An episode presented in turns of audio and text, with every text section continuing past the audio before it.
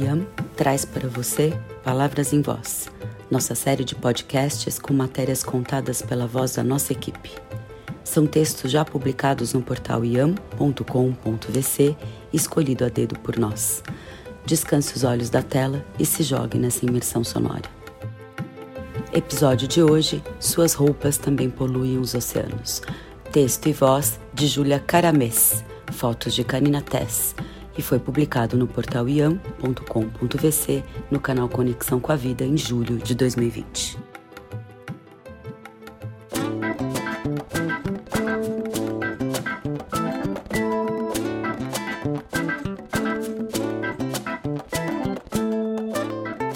Sacolas, canudos, copos e uma diversidade de plástico estão poluindo os mares. E você já sabe disso. No nosso dia a dia, procuramos reduzir ou eliminar o uso de materiais plásticos, especialmente os descartáveis. Mas há um inimigo invisível que vestimos na pele todos os dias. O avanço dos microplásticos presentes nos oceanos tem origem na indústria da moda. Sim, nas roupas que usamos. Os impactos sociais e ambientais dessa indústria se tornaram cada vez mais agressivos.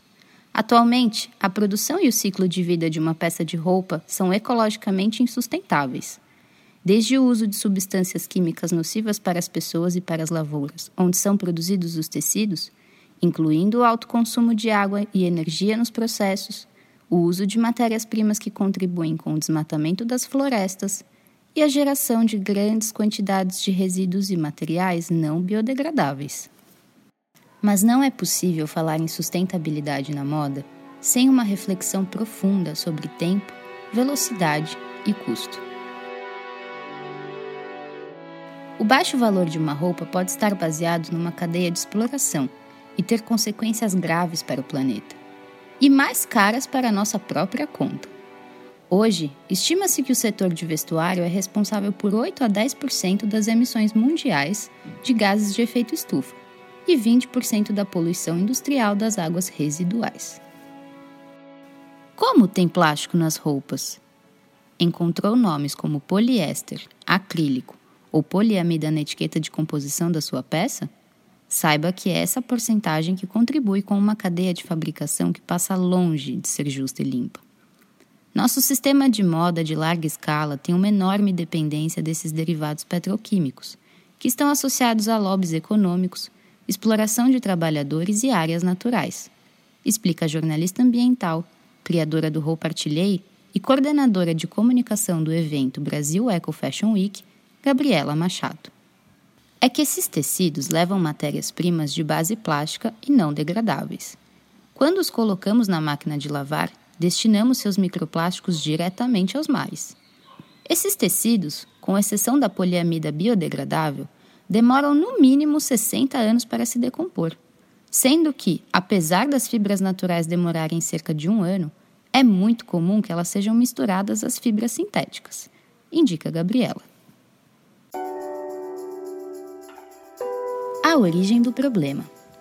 Não é preciso um olhar tão distante para entendermos como chegamos aqui. No início dos anos 2000, fomos estimulados com o frisson das fast fashions, ou grandes varejistas de roupas, com modelo de negócios baseado na produção e consumo ultra rápidos.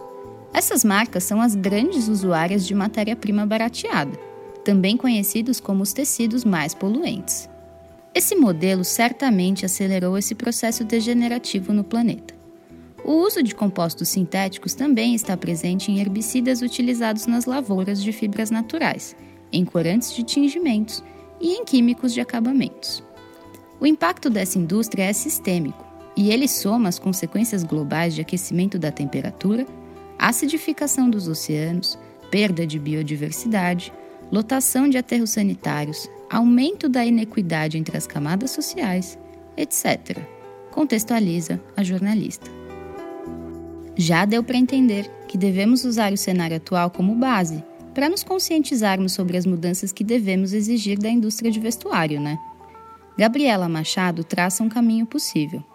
Diversas marcas publicam relatórios periódicos para informar a redução gradual no uso de tecidos sintéticos, como a escandinava Philippa K e a brasileira Naruma. E boas práticas de grandes marcas podem ser encontradas nos relatórios do Índice de Transparência da Moda, feito pelo Fashion Revolution. Observa.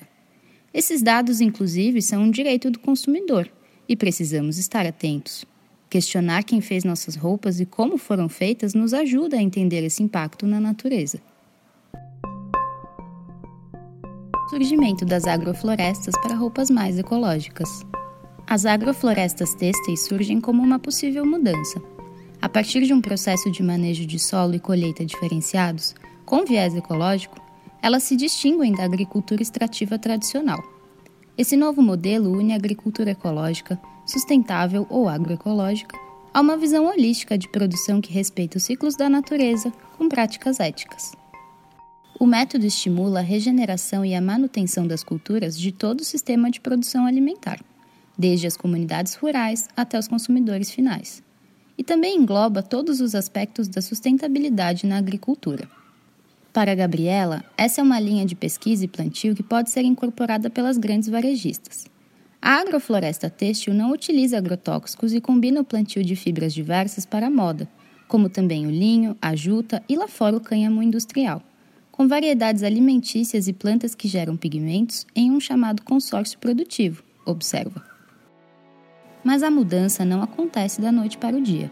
As marcas de roupas pioneiras nos processos mais sustentáveis ainda são pequenas, e o preço de incluir esses formatos nas grandes varejistas é a maior problemática.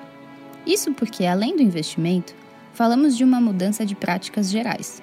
As empresas precisam educar seus consumidores, levam tempo para o real valor ser percebido sobre o que é mais caro e o que é mais barato, e o que tem maior durabilidade. Afinal, as marcas precisam estar preparadas para essa mudança, pontua a consultora de moda e fundadora do projeto Gaveta, Giovanna Nader. Os próximos passos. Ainda que as grandes varejistas apontem a dificuldade de rastreio de suas matérias-primas e consequentes erros na cadeia, a escolha dos processos e o esclarecimento sobre sua composição são de total responsabilidade de cada marca. Ou seja, não cabe mais uma confecção achar que não é nossa responsabilidade, não sabíamos vai totalmente da estratégia financeira e de posicionamento da marca fazer a escolha por utilizar matérias-primas sintéticas, naturais ou de base reciclada em sua produção. Quando se fala de rastreabilidade, a empresa pode optar por comprar, por exemplo, algodão orgânico da cooperativa Justa Trama e ter a garantia de responsabilidade na cadeia produtiva pela reputação do grupo e a certificação IBD, explica Gabriela que você pode fazer. Rever o consumo das nossas roupas é a primeira atitude.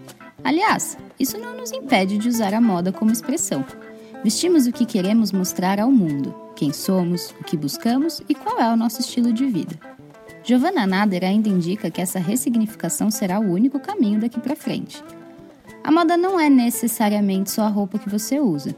É possível repetir a mesma roupa por um mês, por exemplo, de diferentes maneiras e ocasiões além de customizar, trocar roupas com amigas, familiares e consumir peças de brechó, práticas que fogem do consumo excessivo. Assim, podemos escolher o que e onde comprar, optar por marcas mais éticas, além de preferir tecidos mais naturais. Isso mesmo, ficar de olho na composição indicada na etiqueta. Nosso consumo, mais do que nunca, deve se basear na consciência, no esclarecimento e na confiança de confecções que produzem com transparência pois o vestir também é um ato político e ajuda a ressignificar a moda. Consumir roupas com o propósito de não prejudicar ainda mais a natureza é uma missão que deve ser incorporada por todos nós. E se você lembrou de alguém enquanto escutava essa matéria, pode compartilhar em texto ou em áudio. Esse podcast teve a edição de Dudu Contreiras. Nós ficamos por aqui. Até o próximo episódio.